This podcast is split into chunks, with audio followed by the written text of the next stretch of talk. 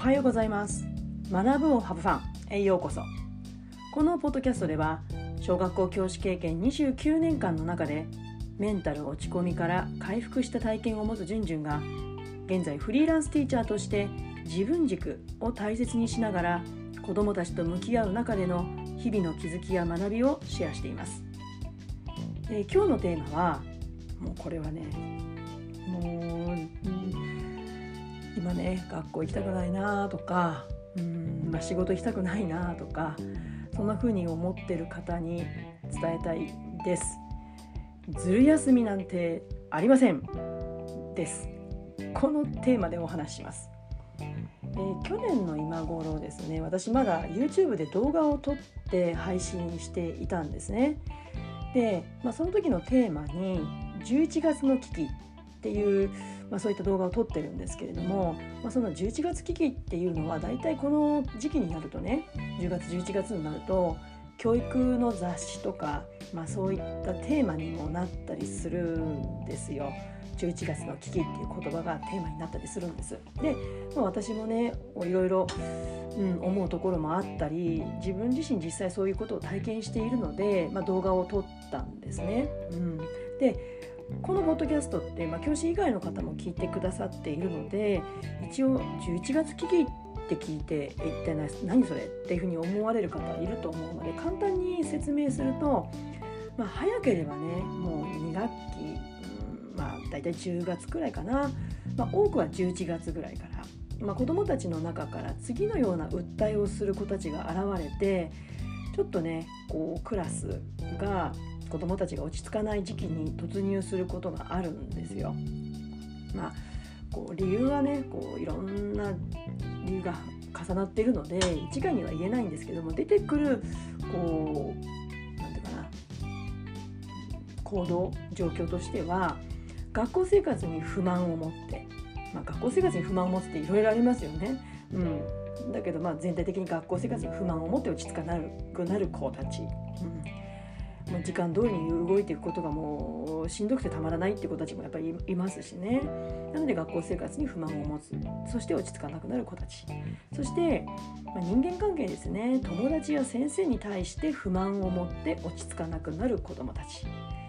まあそういったことで心身の、まあ、どちらかにこう不調を訴えて学校を、ま、遅刻とか休みがちになる子たち。あとは生活のリズムが整わなくって学校を遅刻欠席をしがちになる子たちまあ全員が全員そうなるわけじゃなくってまあ秋になる10月11月頃にこんな訴えをする子がいるということです。うん、で、まあ、こういったねちょっとこうネガティブというのかなこういう子どもたちの動き状況ってまあ保護者の方にとってもまた教師にとっても当然ね歓迎できるような出来事ではないんですけれどもただこういった状態を11月危機を私も何度か体験した中で感じるのはやっぱりこれ起こるべくして起こっているそんな風に捉えるようになりました。まあ、当時はねやっぱりこうなんか自分がいけないんじゃないかって、まあ、すぐね自分に矛先を向けるのでうんなんかこう教師としての力量がとか自分に至らないところがっていうのは思ってたんですねでも、まあ、それって経験年数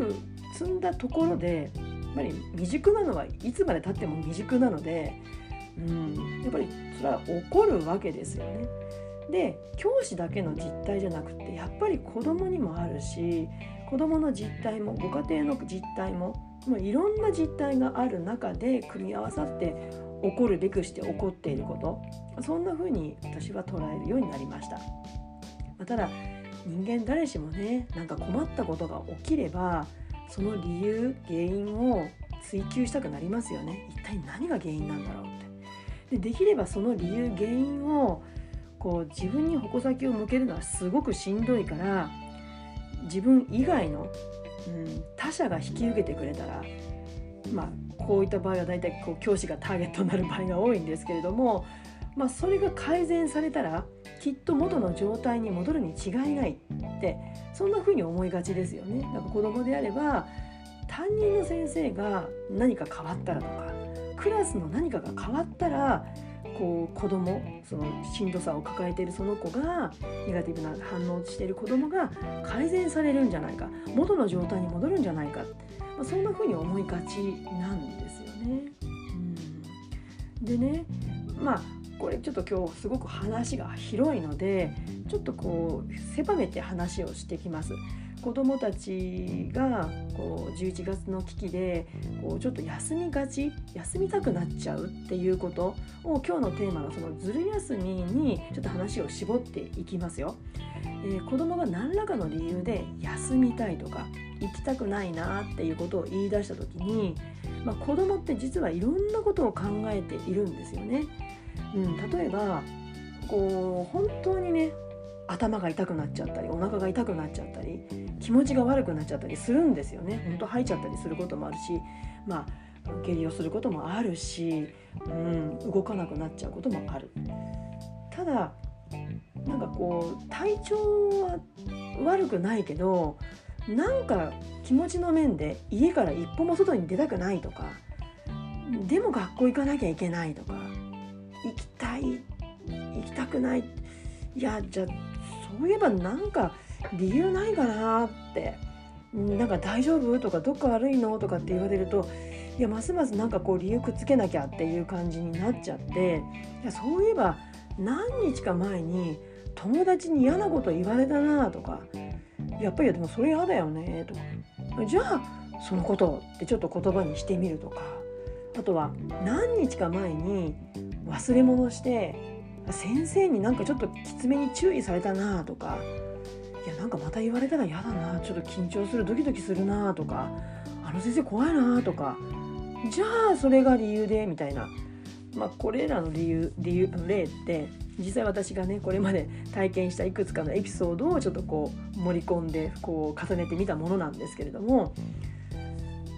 ただそれってちょっとこう時間が経ったらとかいや別にそれを理由に休まなくっても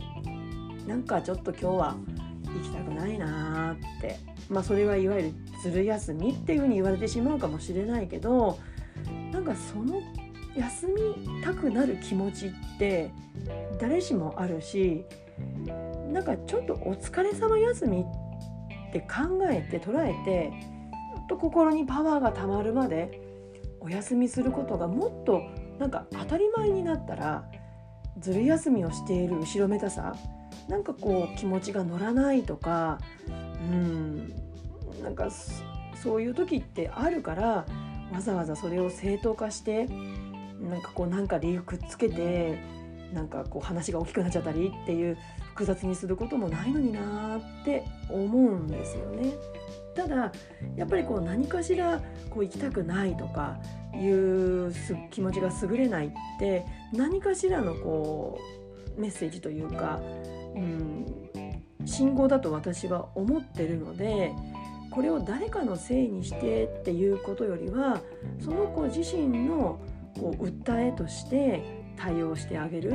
うん、子供ってやっぱりこう言語化まだまだできないし、うん、だからちょっとずつちょっとずつ手探りで一緒に保護者の方と教師がこう同じ方向子どもの成長、うん、その子の居心地の良さとか今、ね、こういう状態だけども未来に向かって成長の一歩が踏み出していけるような、うん、なんかそういう対応ができたらなって思うんですよね。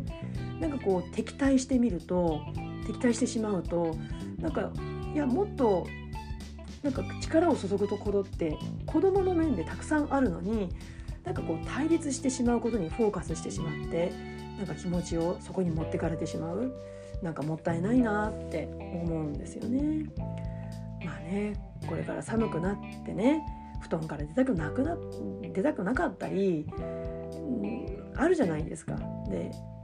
こう体温気温が高い時だったらね気温が高ければなんかこう周りの景色も青々としてたり太陽が降り注いだり青空が広がったりすればちょっと気持ちが晴れたりしますよね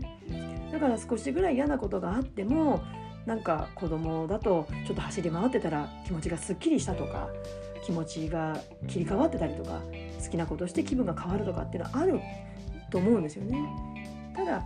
なんかこうだんだん寒くなったり景色がちょっとなんかこう灰色がかってきたりとか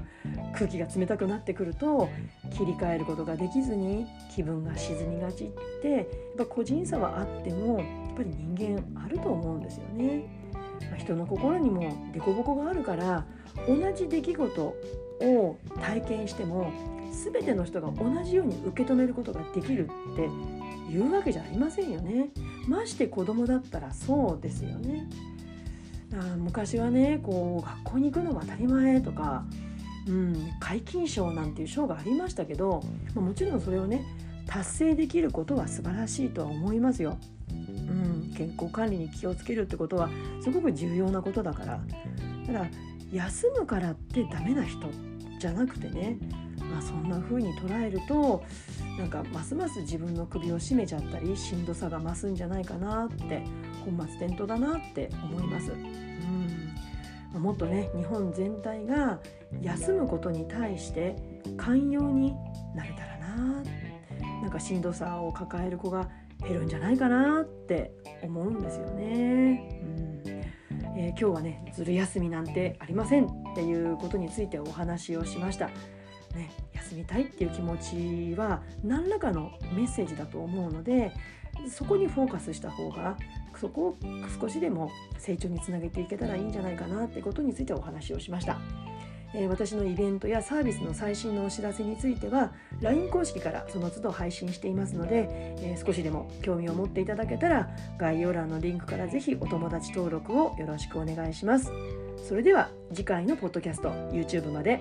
Let's have fun! バイバイ